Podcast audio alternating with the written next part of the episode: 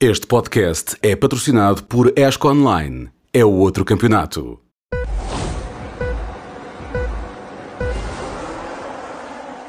Olá amigos, bem-vindos a este grande partida, temporada número 2, episódio 41. Estamos no rescaldo de mais uma semana de muitos e bons uh, desportos a motor.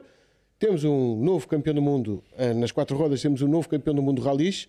Após a estreia no, no calendário do Campeonato do Mundo de um rally da Europa Central, assim meio, meio esquisita, em classificativas de asfalto. Eu, como sempre, ando assim meio distraído e pergunto ao João Carlos Costa e a altura ele diz-me assim: Ah, o Cala Rovampera às vezes parece que vai num sofá. João Carlos Costa, Sérgio Veiga, Nuno Pinto a acompanhar-nos remotamente. Também te dá a ideia que o Cala Rovampera, Nuno, às vezes parece que vai a guiar, mas vai numa poltrona? Gosto muito. Eu, eu sou grande fã. Ele tem uma calma, uma descontração brutal, mas é é, é dos, dos melhores pilotos que alguma vez vimos. Acho que, na minha opinião, como é óbvio, não, não, não, não bate nas minhas preferências o Colin McRae só por uma questão de estilo, porque para esse, para mim, é, é, o, é o topo. Mas em termos de eficiência e velocidade, é, é extraordinário. E, e, e, tem, tem muito isso. É, é ser rápido sem parecer que está a tentar ser rápido, sem fazer muito esforço. Ou seja, aquilo está lá, está lá mesmo dentro. E tem, tem um estilo muito descontraído, tem uma postura que eu também gosto muito em termos de, de, de encarar os ralis, como é óbvio, são, é a profissão dele e, e não há dúvida que, que adora aquilo, mas não é tudo na vida até, e depois até tem aquela graça de dizer que o que mais gosta mesmo para se divertir é, é o drift, e, faz e corridas anda, de trote de cavalos. E anda assim, parece. Não percebi. Faz corridas de trote de cavalos, aquelas uh, carruagenzinhas. Uh, não sei não é, como é, não que é cavalos de pau. Sim, não, é não, quadriga. Não, não, não, sei se chamam quadriga. Não, não tem quatro rodas. E, e depois tem, tem, esta, tem aquela questão. Eu, por exemplo, o Elfin Evans também é rapidíssimo, mas eu, eu não gosto do estilo dele. É? Parece que vai ali em luta com o carro, enquanto que o, Calé é em sofrimento e em luta com o carro. E o Calé não, vai na boa. E, e anda muito depressa. E depois o que eu acho engraçado é que estamos, estamos a assistir a uma, a uma era, a um, a um momento, em que se calhar os dois pilotos que foram mais bem preparados desde muito novos são os campeões do mundo na Fórmula 1 e no Mundial de Rallys, que continuam a ser as duas uh, disciplinas mais importantes do, do desporto automóvel. Por isso acho, acho muito interessante e total mérito e às vezes parece fácil e pensas que não tem grande concorrência e, e, temos sempre aquela tendência de comparar com o passado em que havia quatro ou cinco que podiam ser campeões do mundo. Agora aqui é verdade que nos últimos dois, dois, três anos, porque já se sabia, já se via que isto ia acontecer, parece que não há ninguém que lhe consiga dar luta. E de facto, dois bem, é bem notado, são dois campeões que foram fabricados para isto desde, desde muito miúdos. Agora dois o Cal é. De pai. Dois, dois, dois filhos de, de pai, piloto. Com, todos, de, de pai piloto. De, com antecedentes de, na, na, nas respectivas categorias. Mas há, há, neste caso, para o Calé Romampera, foi quase uma questão de deixar o título vir até ele, porque o Elfin Evans depois acabou por fazer Araquiri. E... Mais uma vez, mais uma vez, numa situação em que está na luta pelo título mundial, o Elfin Evans era muito difícil. O Calé Romampera bastava não perder pontos para o Elfin Evans para ser campeão do mundo mas o Elfin Evans, mais uma vez, já aconteceu em outros anos, acabou no, no rally decisivo por não evitar um erro. E com isto até pode, eh, esta situação pode vir a custar o segundo lugar no campeonato, porque o Thierry Neville aproveitou o facto do Carlos Pera depois de uma exibição incrível na primeira etapa. Na segunda etapa, quando o Elfin Evans tem o problema, tira ao pé, nitidamente. Aliás, há um final de troço em que a entrevista é exatamente isso. Ele diz: Isso é muito chato, porque eu vou um bocado distraído, não, não consigo encontrar o ponto de travagem e depois uh, já não é como eu quero. E depois as notas, as notas são para andar depressa, não é para eu ir a poupar. Foi, foi muito engraçado, porque pronto, lá está, é, é aquele lado natural do Cala Rompera de quem, como o Nuno dizia, parece que é tudo fácil, é, é tudo é natural. Eh, e ele acaba por ficar em segundo lugar com, com todo o mérito e é campeão, mas o Alfin Evans acaba por ver o Thierry Neuville um, ehm, ganhar e irem para o último rally, onde o Thierry Neville ano passado fez uma grande exibição no Japão, um, ehm, com a hipótese de ser vice-campeão. Thierry Neville, que é, o, é, uma, é, mais do mesmo. Uh, quando o título está decidido em favor do principal adversário, começa a andar muito bem e a ganhar rallies, mas já vimos, pronto, não, não há nada de novo neste rally da Europa Central que foi, uh, ou do centro da Europa, como quiserem, que foi bem interessante, com umas classificativas surpreendentes, tanto na República Checa como na Áustria, como até o trouxe da Power Stage na Alemanha, era muito engraçado. E, e com a chuva e o piso molhado a entrar em equação, eh, tornarem a vida dos pilotos particularmente difícil e com cortes de carro inteiro em algumas curvas rápidas, era mesmo pela berma, não era pelo asfalto. E, quando se fala deste domínio do Carlos Romampera, lembro-me sempre da reação de Sérgio Veiga no Rally Portugal, eh, quando coisas o, marcantes, o, o, sim, coisas marcantes. Quando, coisas o, quando o Carlos Romampera põe o microfone à frente e ele disse: Levantei-me hoje de manhã e pensei, bom, tenho que ir fazer um rally. Mas às vezes dá essa sensação. É isto? Dá essa sensação. É isto que ele vai fazer? Foi assim que ele se preparou Sim, mentalmente? É, preparação mental. Já agora só dizer que houve outro campeão do mundo, eh, que é o Andreas Mikkelsen, ganhou pela segunda vez o título okay. WRC2, num rally em que não evitou um erro, mas eh, o WRC2 tem aquela particularidade de haver sete provas que os pilotos têm de escolher para marcar seis pontuações. Ele está empatado em pontos com o primeiro o outro primeiro classificado nesta altura, mas o Gus Greenschmidt já não pode fazer mais provas, já não pode marcar mais pontos. E o, o Mikkelsen, que teve problemas, foi à, uh, à Power Stage, vencer a Power Stage, e foi com esses pontos da Power Stage que ficou definitivamente com o título, porque já não é possível ultrapassá-lo, nem em vitórias, nem em número de pontos. E, e o Kale, só para uh, uma coisa que me também chama a atenção, é que é daqueles finlandeses que anda bem em todo lado. Sim. Porque antigamente em, historicamente, eles andavam bem na neve, no gelo, eh, em terra, mas depois não ganhavam corridas em asfalto, mas ganhavam títulos porque há mais provas no, no, nas outras superfícies. Mas o Calé até em asfalto anda muito bem, por isso é um piloto muito mais completo e, e muito bem preparado e, e arriscamos, se ele, se ele não se fartar de, daquilo, arriscamos a ter mais uma era de domínio como tivemos do, dos Sebastiões. É... Felizmente não se chama Sebastião. Eu agora aqui nos rallies faço a de João Carlos Costa de passos estatísticas, que é o, o Rovan Pera é bicampeão com 23 anos, os Sebastiões estrearam-se no Mundial aos 25. Estrearam-se, não foram campeões. Exato. Foram campeões depois, mais tarde. Portanto, o, o que nos está reservado é, acho que é muito pior, é pior, entre aspas, obviamente. Entre aspas. É. Muito mais longo do que, do que com os franceses.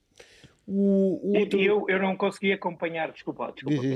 Eu não consegui acompanhar o, o, último dia, mas houve aqueles problemas de segurança no primeiro. Sim. Depois as coisas melhoraram? Ou, ou, uh, sim, ou na Áustria não havia tantos espectadores quanto na República Checa. Na República Checa, a tradição dos rallies na República Checa é enorme sim. e, e era a primeira vez que havia um rally do Campeonato do Mundo. Até nas provas do Europeu, o Barun, que é o rally mais conhecido, o Zelim Barun, Barun agora tem, muito público, tem sempre imenso público e nem sempre bem comportado. No Campeonato do Mundo isso foi exponencial e de facto houve alguns troços onde os espectadores não estavam particularmente bem colocados e o acidente do LAPI, por exemplo, não resulta em problemas graves com os espectadores, por mera sorte, nestas coisas a sorte dá trabalho sempre, mas, eu sei, mas foi mera sorte. Eu, eu, vi, eu vi alguns comentários a, a, contra o rally, contra, não contra, mas a dizer que isto está perigoso e que os carros têm que andar mais devagar e etc.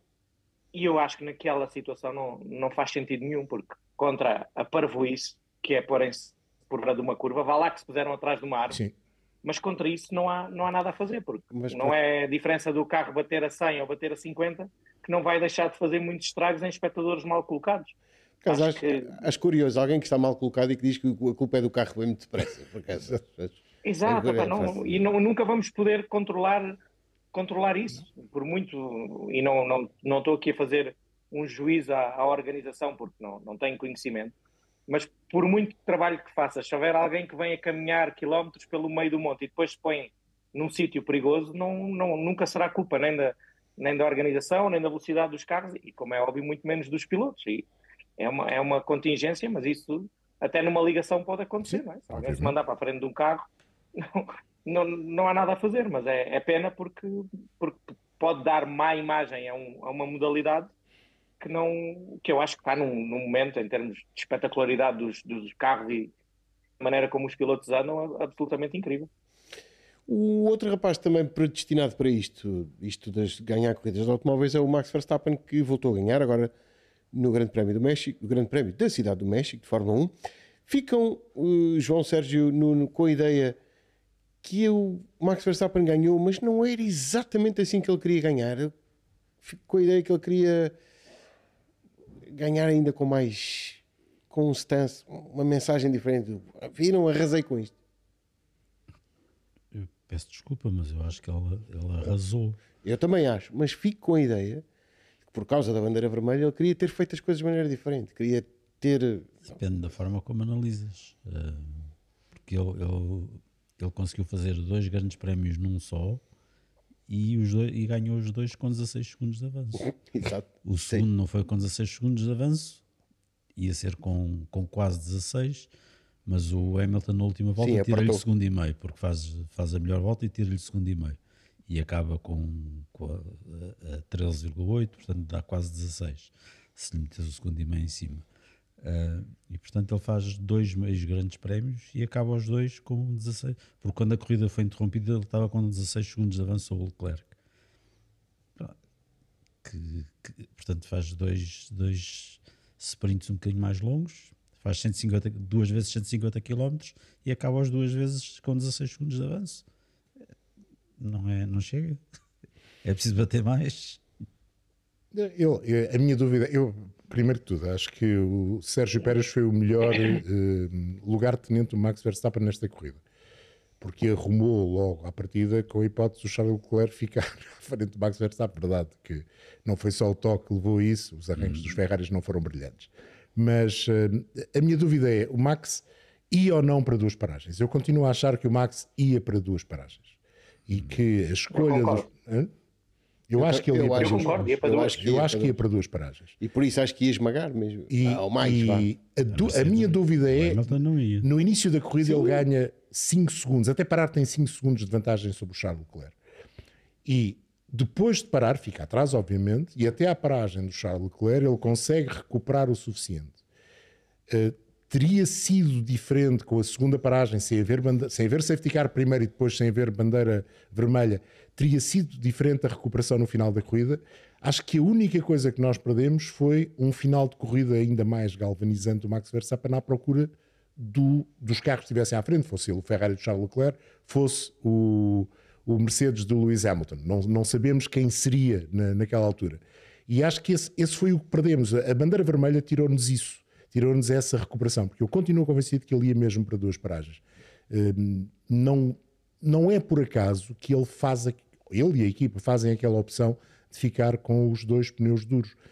Não, há outra justificação. Eles sentiram-se pouco à vontade com os médios face àquilo que o Lando Norris fez na simulação, sentiram-se muito à vontade com aquilo que o Sérgio Pérez fez na simulação com os duros. Eu acho que sim, e portanto fizeram essa opção, porque sabem que têm um carro que lhes permite fazer essa opção. Uh, se tivessem um carro um pouco menos competitivo, se calhar teriam mais dificuldade em fazer essa opção e fazem aquela. Depois a, a, a sorte da corrida dá-lhes um bónus uh, para além disso. Agora, não vejo como é que ele tivesse perdido a corrida. Isso não vejo. Não, ah, ok. Não vejo. Ah, era isso? Estava a achar que tu. Não, não, não. Acho que ele ganhava a corrida. Só que nos retirou, okay. nos retirou aquela possibilidade de vermos no, no, com o segundo jogo de duros. Exatamente. Mas aí é que está. Eu acho que ia, com o segundo jogo de duros ia tirar um segundo e meio a cada piloto no, assim que os, sim, sim. montasse os pneus e ia para cima deles. Eu acho que o que a Red Bull não vai com a decisão de duas paragens uh, definitiva quando arranca sim. para a corrida, porque espera para ver o que, é que, o que é que ia dar a primeira curva, mas acho que o plano A era duas paragens e o plano B era uma. Ou seja, a prioridade deles era para as duas paragens. Quando o Max fica à frente na primeira curva, com um excelente arranque, e eu aí não concordo contigo, porque acho que o, Leclerc já tinha, já tinha, Sim, já se tinha já convencido estava. que ia sair da, da, primeira curva em segundo, e, e aconteceu um bocadinho aquilo que até. Que... Já, já, estava à frente, no, no apex da curva, o Verstappen está à frente do Leclerc. Sim, Sim. E, a, e a alargar, e a alargar. E a alargar e a fechar para a curva número 2, não é? Exatamente. Pronto.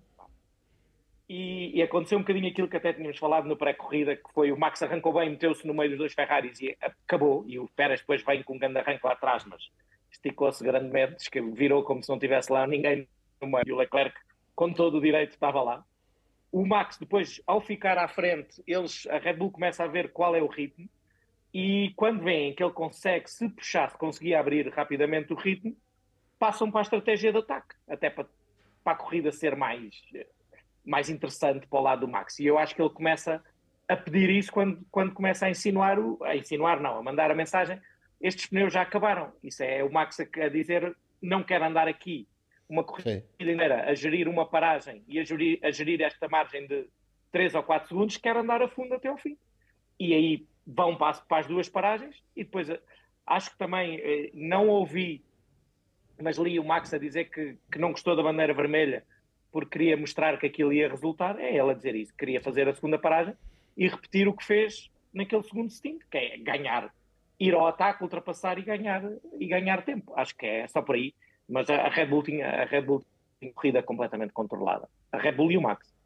E, e eu até estou com. Nós ontem, eu e o Sérgio falámos disso, e o Sérgio tem, tem um pouco essa opinião.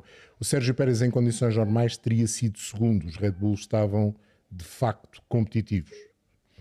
Em luta com o Hamilton, eu acho que o único que ia dar luta ao Max na questão das duas paragens seria o Hamilton e não os Ferrari. E, e aí não sei, não sei se, se, o Hamilton não conseguiria efetivamente, mesmo com o Pérez em, em, prova, ficar em segundo. Acho que isso sim foi o que nos sim. ficámos sem, sem isso na corrida. Não, uh, uh, quando eu defendia que, o, que havia hipótese de haver um 2 da Red Bull era na se o, se o Pérez tem levantado o pé e tem ficado ali em terceiro atrás do Leclerc e depois rapidamente pronto. passaria ao Leclerc e aí passava a haver um 2 da, da, da, Red Bull na frente da corrida e o Hamilton ainda demorava algum tempo, como demorou a chegar a passar, sim, sim. A, chegar a, a, passar os Ferrari, a passar o, o Leclerc. E, e, quando passasse, e, quando passasse já o Pérez estava um bocado mais longe e aí já era mais difícil o, o Hamilton lá chegar. E, e, estamos aqui nos suponhamos, não é? Sim, mas sim, isso claro, seria uma, uma, é um cenário. Isso seria uma corrida, claro, mas isso seria uma corrida muito interessante, que era Verstappen em primeiro para duas paragens e Pérez em segunda uma paragem. Sim. E depois ias ter o Max a ultrapassar o Pérez nas últimas voltas e aquilo abaixo. Não, é? mas é, tinha sido giro ver. Fazer a casa vir abaixo.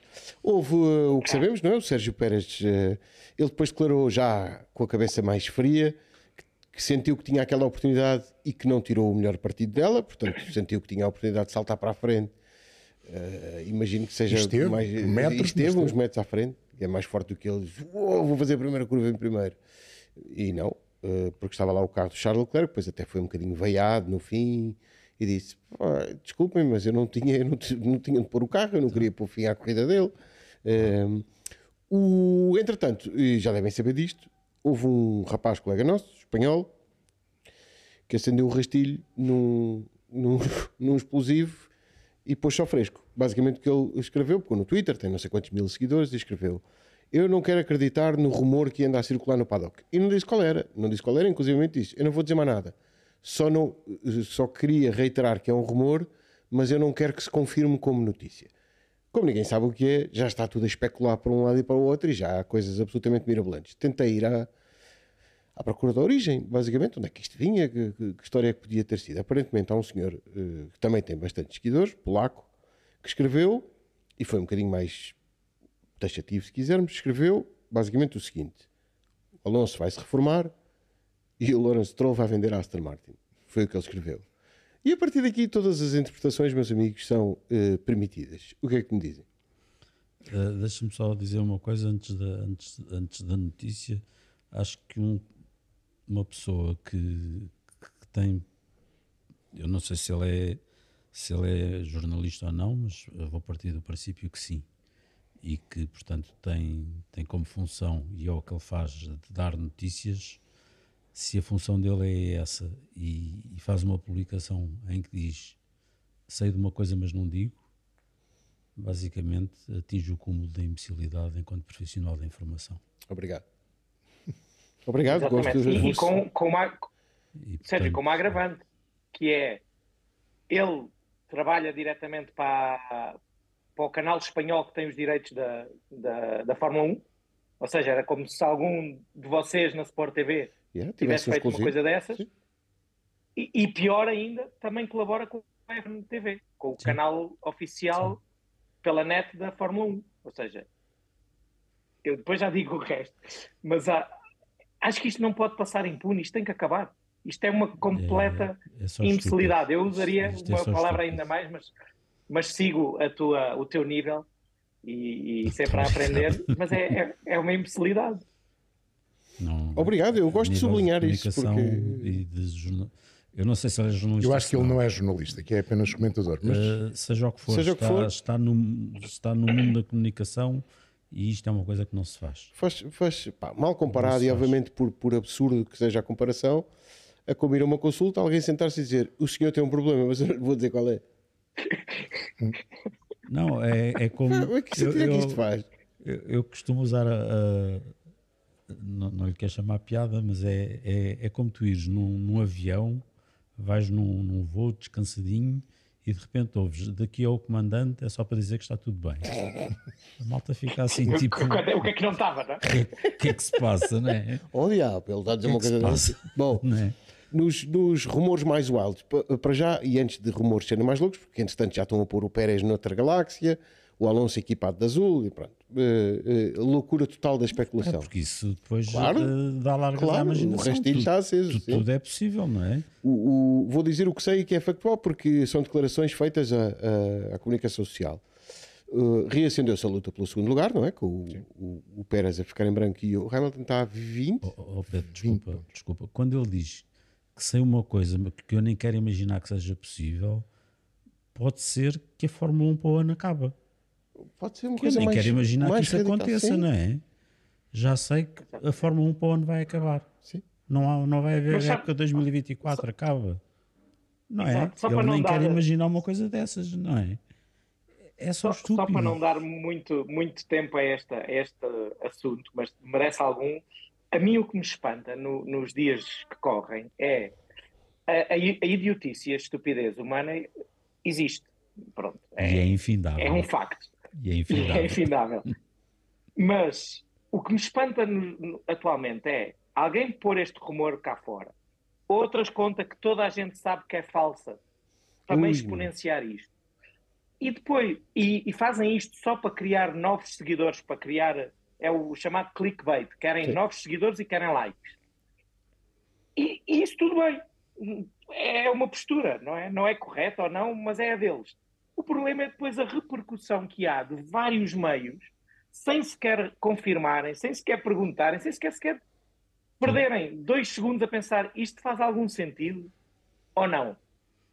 E depois isto são bolas de neve. E, e este ano temos tido imensos exemplos de, de coisas do, do, mesmo género. E, e eu não estou a dizer que as pessoas não são livres de seguir o que querem, mas há que ter um bocadinho, há que filtrar. Eu não sigo nem, nem me preocupo com estes dois personagens que, pura e simplesmente, a fama sobe-lhes à cabeça e então não estão sossegados quando não veem cada semana os seus números de seguidor a, a crescer. Mas isso pode ser negócio para eles e tudo bem, não é? é? Cada um faz o que quer. Agora, o público em geral não, não se dá conta que isto é que são puras mentiras oh, oh, e que é, é espalhar a confusão que uh, pode ser negócio para eles e cada um faz o que quer, mas não à custa de terceiros. Tudo tem limites, Exato. não é? Sim, mas Tudo esse... tem limites, mas, mas o problema é que os limites deviam ser impostos dentro de casa. E o problema é que tu tens, e eu não vou dizer os nomes porque uh, tens, eh, porque não lhes quero dar sequer importância e que as pessoas nem sequer por curiosidade vão ver quem são. tens um, um gajo que trabalha para um canal espanhol, põe um tweet, e depois tens os, seu, os amigos dele trabalham na F1 TV a fazer retweets e GIFs e coisas do género, porque querem todos seguir nesta onda. Isto para mim é uma imbecilidade total e revoltante, mas ao mesmo tempo divertida, porque vês ao, ao ponto em que estamos. Hein? E, e, e isto é, é, é, inacreditável, mas é, é o fenómeno das redes sociais e é, e é isto. E, e vocês sabem que eu implico claramente e grandemente com jornalistas. Mas aqui não podemos misturar. Isto não é jornalismo, isto não é nada. Isto é apenas ridículo. E foi, uh, foi o que aconteceu. Não, há, não tem sequer forma de acrescentar, mudar uma vírgula de sítio nisto, porque o que aconteceu foi uma, uh, enfim, uma patetice lançada, vai durar uns dias agora, e com certeza vamos chegar a São Paulo ainda neste clima.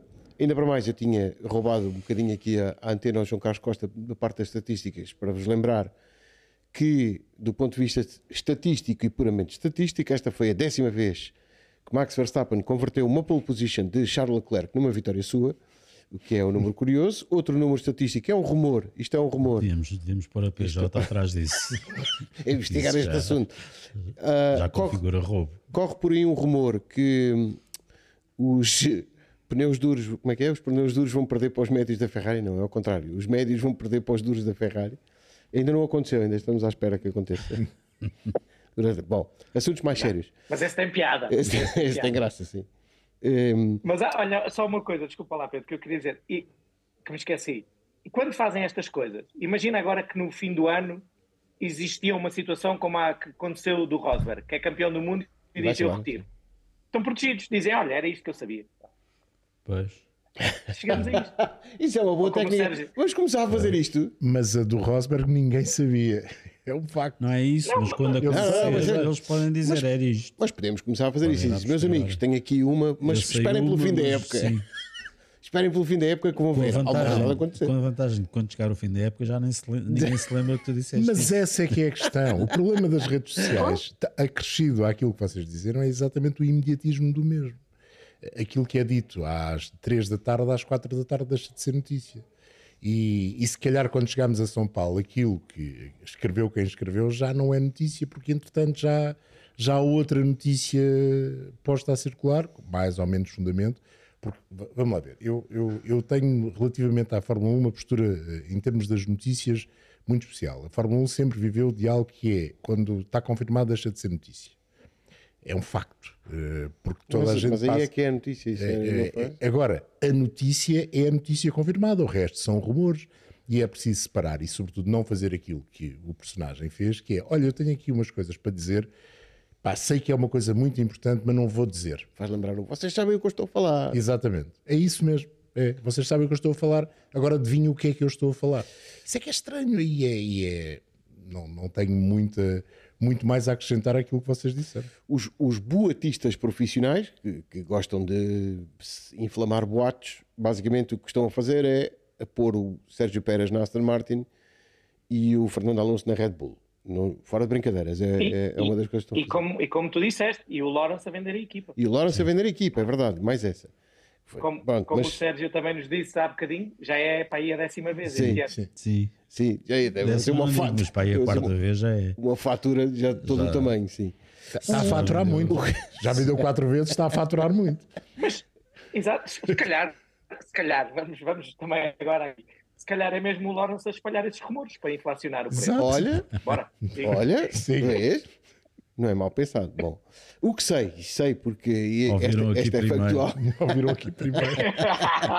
exclusivo podcast.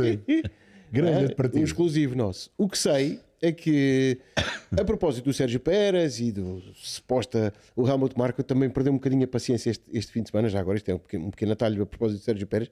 Perdeu um bocadinho a paciência e respondeu ao jornalista e disse: Mas quantas vezes é preciso dizer que o Sérgio Pérez tem contrato para o próximo ano e vai cumprir? Exatamente o número de vezes em que ele incendeia com as declarações dele. Lá atrás alguém disse: uh, Então, e quando é que paras de dizer mal dele? Exato. Uh, mas pronto, a propósito disto tudo, alguém foi perguntar ao Alessandro Aluni Bravi e esta não parece descabida. Começam a tentar perceber quais são os planos. Falou-se, e falámos nisto na quinta-feira, que a Audi pode estar com algum desvio existe de ideias, um etc. E existe um rumor.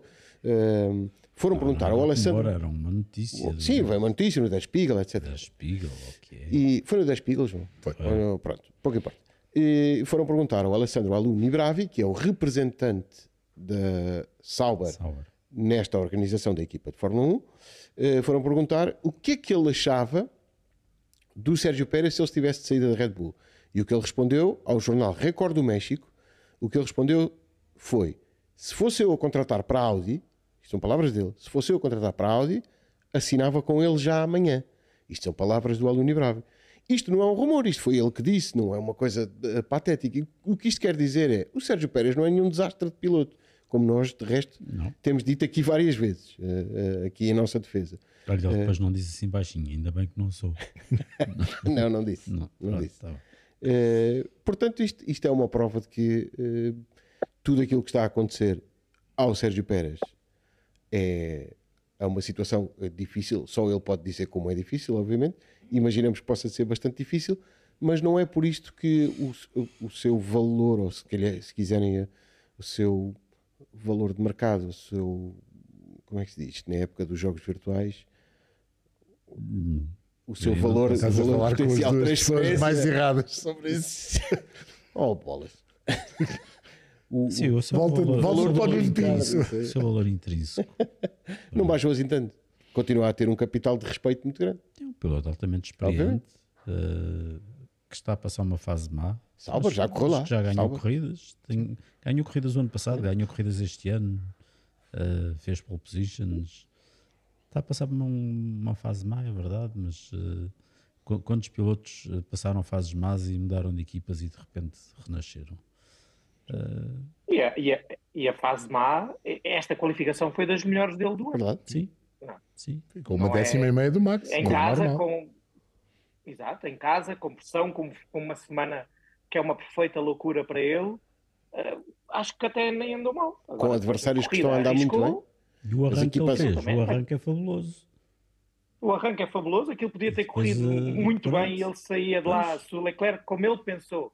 E até acho que que o, que o Pérez analisou bem o arranque. Ele diz: Eu achei que o Leclerc, na posição que estava, ia travar mais cedo. Sim, como estava ali entalado. E eu arrisquei. Pois. E como estava ali entalado, que ia, que ia ser mais cuidadoso. Mas não, eu arrisquei, correu mal, pá, acontece. Agora, para qualquer equipa, o Sérgio Pérez, com a experiência que tem, com, com a qualidade que tem, e até com o conhecimento que tem agora de ter Sim, estado estes últimos anos na Red Bull, exato. Exato. é um piloto interessante, muito interessante. Agora, Uhum. Se ele quer continuar ou não, isso já só ele é que pode decidir. E, e, temos a certeza, e acho que é uma daquelas coisas, um piloto que faz aquilo que fez este fim de semana e que tenta, por tudo, ganhar a corrida em casa, não me parece que seja um, um piloto a, a, pensar em mudar de ares ou a pensar na reforma neste momento. Agora, daqui a quatro semanas, tanto o Pérez como o Hamilton, como o Alonso, como o Lance, como qualquer piloto pode mudar de ideias, não é? Isso aí não, é como nós dizemos, e demos o exemplo do Rosberg e pode haver outros, não é? Olha o Magnussen ontem, depois de mandar aquela estalada com o carro a partir, de certeza que nos momentos a seguir deve ter pensado o que é que eu estou aqui a fazer, não é? Isso, isso e, depois logo a seguir mudam o chip. Isso vai, como qualquer humano e como qualquer desportista, há momentos em que estão mais motivados, outros momentos em que questionam se ali estão, e depois é, é a paixão, e é o coração, e é a vontade de, de, de, lutar. É a mesma coisa. Eu ontem vi o Alonso até à última com um charuto a dar tudo por tudo. Agora, quando, quando aquilo não dá, não dá, mas não, é, é o que é. Acho, acho que é, é simples. Este, eu acho que este é claramente um ano em que, em que o Pérez vai terminar o, o, o ano muito perto de um burnout. Mas eh, é, é como aquele exemplo que se dá sempre do Dakar. Quando, quando, quando o piloto acaba o Dakar, sai do carro e diz nunca mais quero ouvir desta Nunca mais quero ouvir despeste. No dia seguinte está, quero, já está a fazer para o ano quando é que comigo começa é, é, mais ou menos a mesma coisa, não é? Exatamente. Olha, eu, eu no, no, fim do primeiro dia do Rally de Portugal também achei o que é que, porque é que eu estou aqui a fazer isso. e depois logo, no, logo ao, ao, fim do primeiro troço do segundo dia de manhã já, já, já, já valia tudo a pena. É, não gostaste de sebilagens, não é? Pronto, já percebi. Exato. E e não sendo totalmente off-topic, mas é, é, um assunto que se enquadra nisto que estamos a falar. Está a haver já verdadeiramente a mudança geracional, talvez liderados pelo Max Verstappen, a fechar no Oscar Piastri, que é o mais recente, e a apanhar uma série de novos uh, miúdos que vêm por aí. O André Kimi Antonelli vai direto para a Fórmula 2. Não sabemos se não vem aí uma nova geração já a seguir. Estamos a assistir a uma transição de gerações. Hum, é, é assim, tem todo o sentido isso que tu dizes, mas depois vemos o Hamilton e o Alonso a andar como andam. Parecem miúdos. A, a, transição vai ser feita naturalmente. Eh, o Hamilton e o Alonso vão naturalmente sair e, e nós temos nós não mas não vão sair em breve João não pois não, não, não. Mas, mas nós falamos o Verstappen tem a idade que tem mas já anda nisto quase há uma década o Charles Leclerc não, não anda há tanto tempo mas já está há bastante tempo o Lando Norris já está há bastante tempo é? Portanto, digamos que eh, até na geração nova há dois lados, há um Sainz, há um Verstappen, que já estão um pouco mais de tempo do que o Leclerc, do que o Norris, do que o Russell, e as duas, essas gerações é que se estão a confundir nesta altura e vão, e vão unir-se para serem os futuros líderes quando o Alonso e o Hamilton e o Valtteri Bottas também não, não, não, estará também muito longe de ir embora, foram embora. Uh, e, mas isso é normal, é, sempre aconteceu assim na Fórmula 1. Raramente tivestes um piloto que chegasse, visse e vencesse. Uh, aconteceu com muito poucos, aconteceu com os grandes campeões, podemos falar disso no Schumacher, em parte podemos falar do Senna, ainda que o Senna tivesse demorado muitos anos até ser campeão do mundo. O Schumacher, nesse aspecto, demorou menos tempo, o próprio Max também demorou bastante tempo até ser campeão do mundo, mas acho que é uma, é uma passagem de, de testemunho normal. Não, não parece que seja diferente daquilo que foi em décadas anteriores. Só que agora o que está a acontecer é que são, ainda há pouco o Sérgio falava no Cala Rovampera, comparativamente aos dois Sebastião, ou Sebastião, um, e, e, o que está a acontecer é que eles estão a chegar cada vez mais cedo, cada vez mais teenagers, e, e, estão a conseguir logo desde essa fase, já não teenagers, mas quase teenagers, um, conseguir resultados, conseguir vitórias, conseguir lutar, lutar pelos títulos mundiais. Uh, e, e, isso vai ser a lei a partir de agora. Nós olhamos para o pelotão da Fórmula 3 ou da Fórmula 2, a média de idades na Fórmula 3 é para aí 18 anos, 19, 19 anos. Acho, é? acho que o que está a haver, está a haver uma consolidação do pelotão, porque repara, no, do pelotão atual, quem é que entrou nos últimos 3 anos? Entrou o Piastri, entrou o Sargent, que vamos ver se fica ou não. Quem é que entrou hoje? O Tsunoda. Não, o Tsunoda já está na quarta época. Portanto, não é dos Sim, foi o De Vries que entrou e saiu. está na quarta Sim, época. o De Vries nem, nem conta. Pensava que era a terceira. Não, não, Não, quarta, quarta, quarta, quarta época, o Tsunoda. E, e, e o Nuno aqui pode dar uma ajuda, porque está nos circuitos e vai dando uma olha dela. Mas eu este ano que segui mais atentamente a Fórmula 2, pá, sinceramente não vejo assim Sim, eu fora de série. muita gente para tirar lugar a esta malta que está na Fórmula 1 atualmente. Talvez o, o Berman, Veste, mas, não? em- mas já não. Veste e Porsche. Não, O Porsche, Con- con- concordo- concordo não, totalmente não vejo, com- com- não vejo com o ninguém para tirar lugar a esta malta. E, e na Fórmula agora. 3 também não está assim muito melhor. Falando na Fórmula 3 não está muito melhor. Não, é, um- é um bocadinho isto. É, os pilotos que chegaram chegam bastante jovens e muito bem preparados, e depois as equipas de Fórmula 1 também, com todas as condicionantes atuais de budget cap, das da, da experiência que é muito importante, do, do ser difícil arriscar num, num, num jovem que não, não esteja mesmo muito comprovado, e até a questão do Piastri, que é, é óbvio que merecia estar na Fórmula 1 depois de ganhar a Fórmula 3 e a Fórmula 2, teve que esperar um ano. Nesse ano testou bastante e as equipas sabem os resultados, feedback, a velocidade quando os pilotos andam de Fórmula 1 e entrou muito bem. Mas também tem tido a sorte e, e trabalhou para ter um, um carro bom, porque se fosse como no início do ano, se calhar já não olhávamos tanto para o Piastri quanto assim. Mas é verdade que nos últimos dois- nas últimas duas temporadas, na Fórmula 3 e na Fórmula 2, não houve assim ninguém que tenha explodido, que digas tem que ser. E vai ser claramente melhor do que os que lá estão. Uhum. E, e não nos podemos esquecer que perdemos um Mick Schumacher, que as pessoas às vezes não lhe dão muito valor pelo que aconteceu na AS, mas também tinha ganho em todas as categorias anteriores, teve a infelicidade de entrar numa equipa que não estava na melhor situação e tinha um carro difícil de guiar e tinha dois pilotos rookie. E isso prejudica muito os dois pilotos e a equipa em si. Foi esse o risco. Se calhar, se ele tem entrado com o Hulkenberg no primeiro ano ao lado, tinha aprendido mais e tinha estado menos exposto. Há várias condicionantes aqui no sucesso ou insucesso de um, de um jovem piloto. E, mas é verdade que eu concordo com, o- com o que o Sérgio diz. Não, atualmente não há assim um piloto de caras que fosse melhor do que os que lá estão. E o Piastri, Estou curioso para ver a segunda época do, do Berman. Talvez dá a ideia que há ali qualquer coisa do Oliver Berman. É, mas é isso, dá a ideia, temos que comprovar um Sim, mas bocadinho. né? ainda- Enquanto Um bocadinho como Está na sua época de rookie e já ganhou corridas. Exato. um bocadinho como o Pepe Marti também, Muito bom. eh, na passagem para a Muito Fórmula sim, 2. mas eh, O se- Piastri ganhou como rookie. Essa é, essa pois. é, Essa é que é a questão. grande-. Mas, mas- mas a verdade é que ele, quando chegou à Fórmula 1 com um carro que não era competitivo, não podemos dizer que as primeiras exibições do Oscar Piastri fossem deslumbrantes, porque não foram. Sim. Com o carro também não foram competitivo. Também o- É também é. não foram más, era aquilo, não é? Depois de ter um carro mais competitivo, aí sim parece que é, é daqueles pilotos, quer dizer, são todos. Um carro competitivo, obviamente, é, galvanizam-se, mas ele é dos claro, pilotos é que precisa ter um carro mesmo competitivo. E quando tem um carro competitivo, já mostrou várias vezes, do... mais até em qualificação do que em corrida, mas também em corrida, uh, sobretudo na prova sprint que ganhou, que é preciso contar com ele, é, é dos bons, não, não há dúvidas nenhuma. Aqui um, Dou-vos aqui um exemplo, e, e, isto mostra muitas vezes a injustiça e é, o que é a Fórmula 1. E, e, eu não era um grande defensor do, do Nick de Vries no início da temporada, como vocês sabem, tinha dúvidas, mas comparem o início da temporada do, do De Vries num AlphaTauri que não era competitivo com a entrada do Lawson num sim, momento sim. muito bom para a AlphaTauri em que está a subir. E, e a, a, vida dos dois é completamente sim, diferente. E a percepção até e, e é com que ficamos é, até totalmente Exatamente. diferente. E o Lawson acabou de falhar o título na Super Fórmula. Sim, falhou.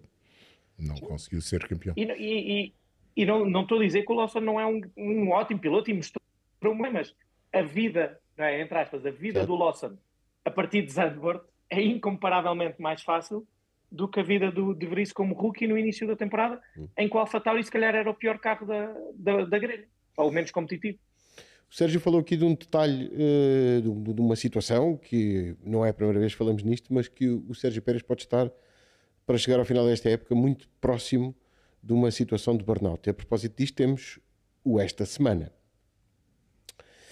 Esta semana assinalamos o nascimento há 117 anos de Giuseppe Nino Farina, que nasceu em Turim, filho de Giovanni Battista Pinino Farina, dos célebres, uh, célebre desenhador de automóveis, podemos ah, é? chamar assim. Sim. Olha, isso eu nunca tinha ligado. Sim, sim. Nino filho Farina. Sobrinho. Sobrinho, sobrinho. Sobrinho, é sobrinho. sobrinho.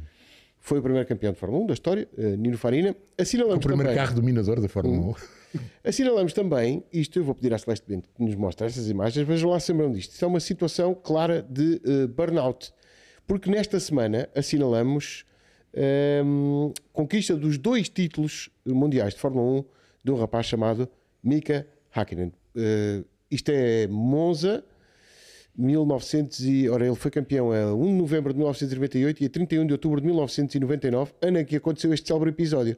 Ele vai à frente do Grande Prémio de Itália esta é a chicana antiga ainda, do, do circuito de Monza. Olha, limites, limites de pista. pista, limites de pista, limites de pista, limites de pista. Tudo limites de pista. mas já, já viram os carros a mudar de direção naquela chicana? Sim, sim, sim. Isto é o despista, ele já ia com problemas no carro, salvo problemas de transmissão, e despista-se no final da reta. O carro ainda não está exatamente parado, ele já está a tirar com o volante e sai eh, irritado. Ele estava na luta pelo título. Eh, e não volta a pôr o volante no carro. Não volta a pôr o volante, fica irritado, atira com as luvas. Depois há um, há um plano que vamos ver já de seguida. Isto é em Monza, imaginem os adeptos da Ferrari. Uh, foi, pronto, foi, porque meteu primeira sem querer. Aquilo era reduzir para a segunda e ele deu mais uma, uma, uma gatilhada e entrou primeira. E por isso é que as rodas bloqueiam é. atrás e ele faz o peão.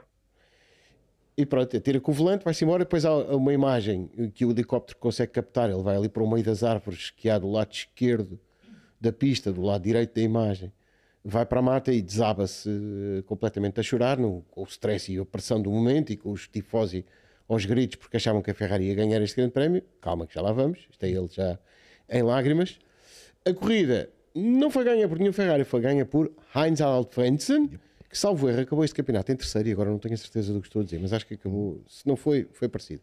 Ganhou esta corrida e veja só, isto é o burnout do Mika Hakkinen que ganhou este campeonato. Ele acabou campeão neste campeonato, ganhou com dois pontos mais que o Eddie Irvine da Ferrari. Tem mas... Não é de chorar, ganhar um campeonato só com dois pontos de avanço o Eddie Irvine. Não é Eu há pouco dizia uma coisa de forma exagerada, que era se o Max Verstappen tivesse tido um azar igual ao que o Michael Schumacher teve neste campeonato, Será que o Sérgio Pérez não era o Eddie Irvine de 2023?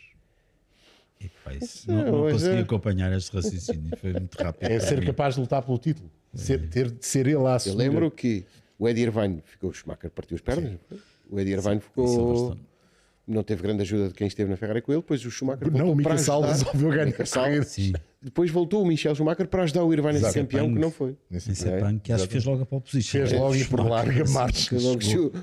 Ainda a puxar para dentro do carro. Saiu da frente, foi só mais para. Saiu da frente, chegou um tipo cheio de gesso e de ferro. O que dá uma ideia de que naquele ano o Ferrari era, era muitíssimo era. mais competitivo que o McLaren e que o Schumacher provavelmente tinha ganho aquele campeonato. Passa a expressão com uma perna às costas.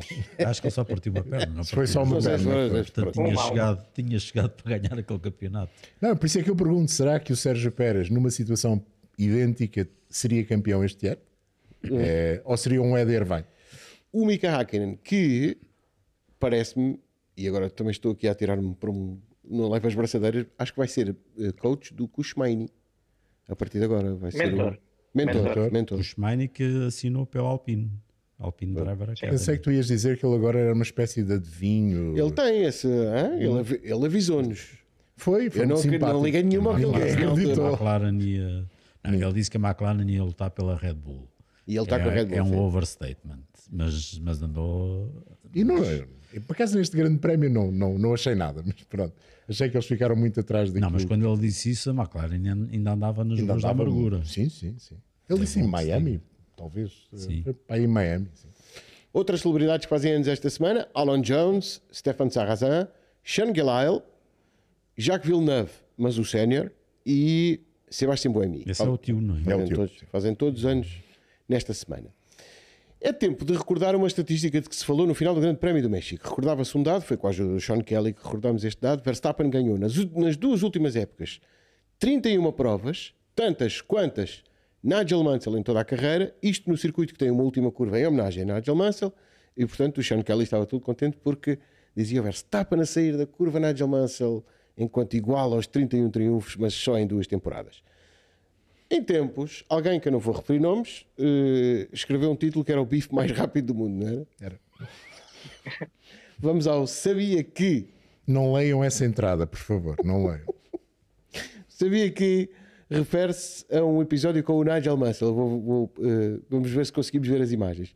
Podiam ter sido 32 vitórias na carreira do Nigel Mansell o tal bife mais rápido do mundo, uh, podia ter ganho aquela corrida dos 40 graus à sombra em Dallas, nos Estados Unidos, fez a pole, liderou a corrida, só que o Lotus começou a dar problemas de caixa de velocidades e eventualmente ele perdeu a liderança e acabou a empurrar o carro colapsando de calor e de exaustão. Uh, absolutamente dramático. Eu era muito novo uh, para me conseguir lembrar deste, deste episódio, mas lembro-me e felizmente recordámos estas imagens. Não sei se reparaste que eles chamam-nos velhos.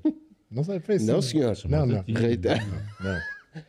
Vejam bem, a quantidade de gente que estava no muro, fora do muro, a passear. é engraçado. Enquanto o rapaz. Na pista. Sim, Olha, agora vou dar uma de velho mesmo. Olha. Toda a gente se lembra disto. Uns tipos mas, a dizer, anda lá com isso. Mas não se lembram que houve um campeonato do mundo ganho desta forma. A empurrar um carro para a linha de meta sem colapsar, num dia de menos calor. Por acaso, também nos Estados Unidos da América, o título de 59 do Jack, do Jack Brabham foi ganho assim, empurrar o carro em Sebring. Já nem ele se lembra. Já nem ah, ele se lembra. Quer dizer, ele não se lembra. Já não todo, consegue não. mais. Depois Olha, imaginem que ele tinha que empurrar agora os carros que têm o dobro do peso Exato. dele. Tinha caído logo nos primeiros Nem passos. podem, agora não se pode fazer isto. É proibido. Nem andam aquele sistema aí. Pois não. Aquilo tudo engatilhado. Nigel Mansell era... Andam, andam. Andam, andam. Tem que meter no neutro. Não há neutro, quem tenha força ah, para os empurrar. Ainda, ainda existe o botão do neutro, o botão exterior do neutro? Não existe? Existe, existe sim, sim, sim. É obrigatório terrível. O Nigel Mansell era dos pilotos menos bem preparados fisicamente nesta altura. Nesta altura também não havia assim pilotos excepcionalmente bem preparados do ponto de vista físico. Mas era uma força da natureza que compensava Mas, é, exato, era, era, era uma um força... dos pilotos com mais força sim, de sim. braços e mãos. Sim, sim. E, Olha, força da natureza. Dito, dito. Olha outra coisa que não se pode fazer. Sabes que eu, eu ficou para sempre uh, uma, uma, um engano, um lapso de língua de um, de um, de um ex-nosso colega, comentador, que, que uma vez se referiu ao Mansell como o piloto britânico.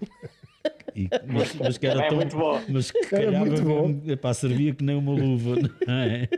O piloto britânico é espetacular. Eu, eu não, não, sei se já vos contei disso, mas na Williams confirmaram que naqueles anos dos carros da suspensão ativa, o Mansell tinha que ter um volante mais grosso que o Patrese porque ele era de tal maneira físico nos inputs e, e dobrava e, e, fazia tanta força no volante que o volante que eles inicialmente, a estrutura, dobrava. dobrava. Isso é, absolutamente inacreditável comparado com o Patrese, se não estou em erro nessa, nessa altura. Isso só mostra a maneira como ele, como ele pegava ali o, o touro, não é? Uh, mas, uh, mas sem dúvida um piloto rapidíssimo, não, não está minimamente em, em questão. recordamos este episódio quando estamos a cerca de duas semanas, um bocadinho mais, de voltar aos Estados Unidos para a corrida de Las Vegas. Com a certeza que não estão 40 não graus. Estão, não vão estar a 40 graus, seguramente, mesmo no deserto do Nevada. Não leva o casaco, aí leva aquele mais forte. É. E não tenho, entretanto, não vi mais notícias sobre Las Vegas. Imagino que já esteja tu, pronto. Acho que está, tudo o que é asfalto está colocado e acho que as boxes também já estão prontas. Ainda faltam alguns Sabe, equipamentos. Sabem uma notícia interessante das últimas semanas sobre Las Vegas? É que, que estão a existir muitos cancelamentos porque houve pessoal que comprou os bilhetes com muita antecedência porque queria estar nesse grande prémio, público em geral, e que agora se dão conta que, ou tem, nos últimos, nas últimas semanas, nos últimos meses, a tentar arranjar a viagem, dão-se conta que os preços de hotéis e de voos loucura. estão completamente incomportáveis e, e, há muita gente a tentar vender os bilhetes e, e, e a decidir não ir porque, porque não, não, as condições económicas não fazem sentido. Então houve um, um disparar. Eu ainda não tenho voo marcado para Las Vegas porque eh, estava ridículo basicamente, e ainda não sei bem de onde é que vou sair. E felizmente tenho, sempre tenho Los Angeles à espera de ti. Eu ia sugerir ir para Los Angeles fazer Sim. a Mulholland Drive. Exatamente. E, é bom, uma das hipóteses. É uma das hipóteses, mas e agora está a haver o fenómeno inverso que é começam a aparecer lugares nos voos porque estão a ser cancelados okay. por quem não conseguiu Sim. o hotel ou por quem não quer pagar o preço que os hotéis estão a, pedir. Compreensível, preços tão bons em Las Vegas. Sim, sim, pacotes a 5 milhões. Pacotes, pacotes a 5 milhões. Incompreensível como é que isto está a acontecer. Uh, antes de chegarmos a Las Vegas, vamos a. Vamos a, sim, eu estou aqui mas, mas eu acho que ainda, ainda vamos, ainda vamos falar mais vezes disto quando lá chegarmos. Antes, ainda vamos a São Paulo. Ah, e, há, e há lugares nas bancadas ainda. Há ainda há lugares nas bancadas, sim. sim. Outra que eu ouvi, é tipo um rumor oficial, que é outro dos conceitos que aprendemos esta, esta manhã. O que é um rumor Mas que, oficial? por exemplo, a, ban a, a, bancada do Max, aquela, aquela bancada que às vezes o Max compra para os seus fãs, uh, pela primeira vez no ano, ainda tem lugares disponíveis. Não são baratos. Mais uma vez, assim, a preços tão bons, quem diria? Não são baratos. E na falta ainda vamos a São Paulo primeiro. Uh, Interlagos costuma dar boas corridas e temos outra vez sprint e grande prémio. O último sprint do ano costuma dar boas corridas, pista mais antiga, mais estreita, muitas diferenças de relevo, muita maluquice a tirarem-se uh, uns para cima dos outros, aquelas curvas do Pinheirinho e, é do, e do Big Pata, muito, Gosto muito, muito, muito, muito interessante. Nuno Pinto é uma das pistas mais de condução do campeonato? Sim, sim, é uma, também uma das minhas pistas favoritas. Um autódromo muito bonito. Tiraram-lhe um bocadinho da, da, da personalidade ao, ao porem um asfalto lisinho. Aquilo tinha mais graça com, com, com, as ondulações, mas é, mas é uma pista bem, bem difícil e é uma pista antiga e, e para os espectadores muito boa porque conseguem ver muito da pista. Para mim também, que não tenho que andar muito e consigo cobrir quase a pista toda em termos de visibilidade. Vais para a traseira do paddock, é um não é? Vais para a traseira do é, paddock. É, consegues, consegues ver bem a curva 1 e 2 do fim das boxes e da traseira vês a, a sequência toda rápida a, a, voltar ali para trás. Depois tem alguns problemas que o paddock não tem espaço suficiente, mas eu prefiro paddocks mais pequenos e pistas boas do que, do que paddocks gigantes e, e pistas sem caráter. E uma pista em que tens que ter um carro muito bom em curvas lentas e enroladas e longas e ao mesmo tempo também tens que ter um carro bom em alta velocidade, porque as curvas rápidas são, são verdadeiramente rápidas. Por isso, eu, olha, eu acho que a McLaren vai ter uma palavra a dizer hum. em Interlagos. Sim. E, e havia outra. Ah, e também um circuito em altitude. Não tanto como o México, Exato, mas sim. também em altitude.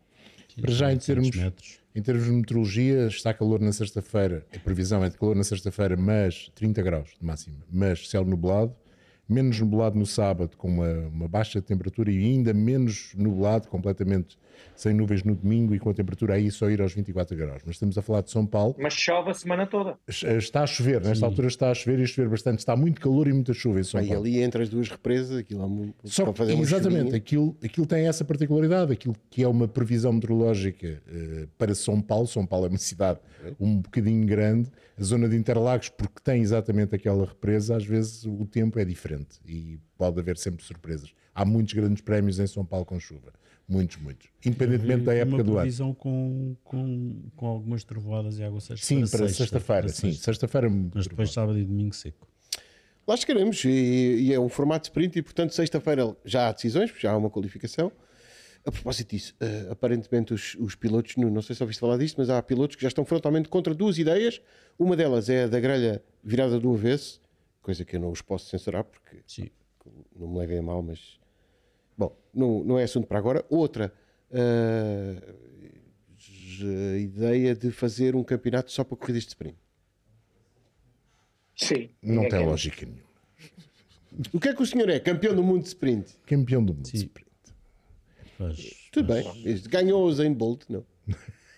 Também depois pode fazer um campeonato do mundo de arranques. campeonato do mundo de pit stops.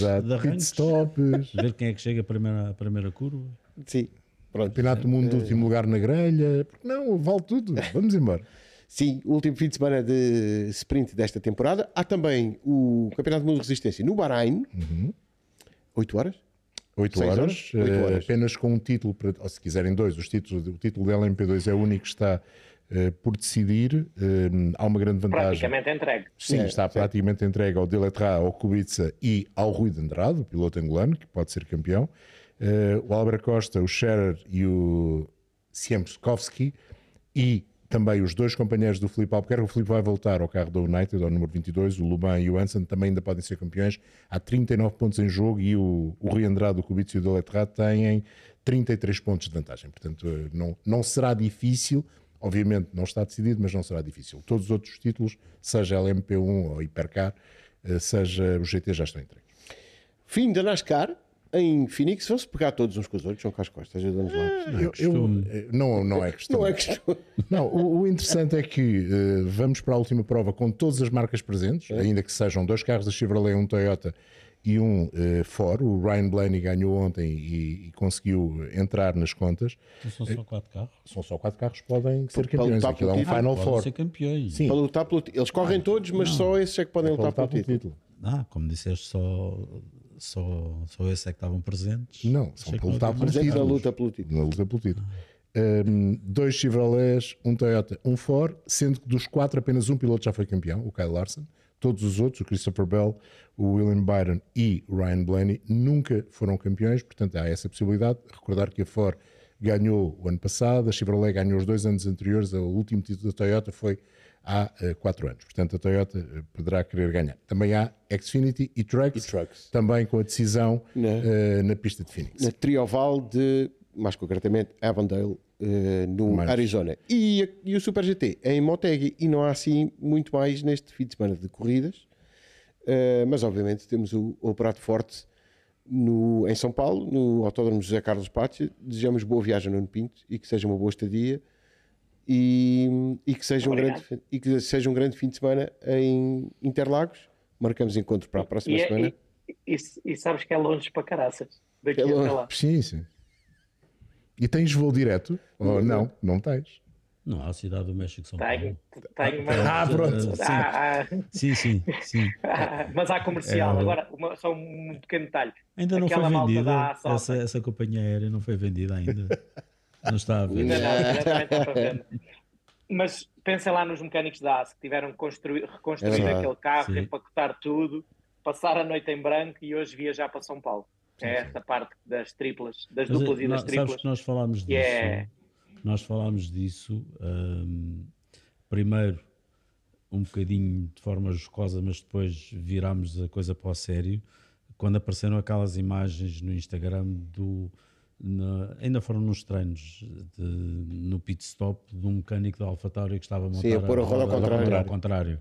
Sim. Isso é, é, é, são sinais claros do que é que se passa nessa gente, está tudo exausto. É?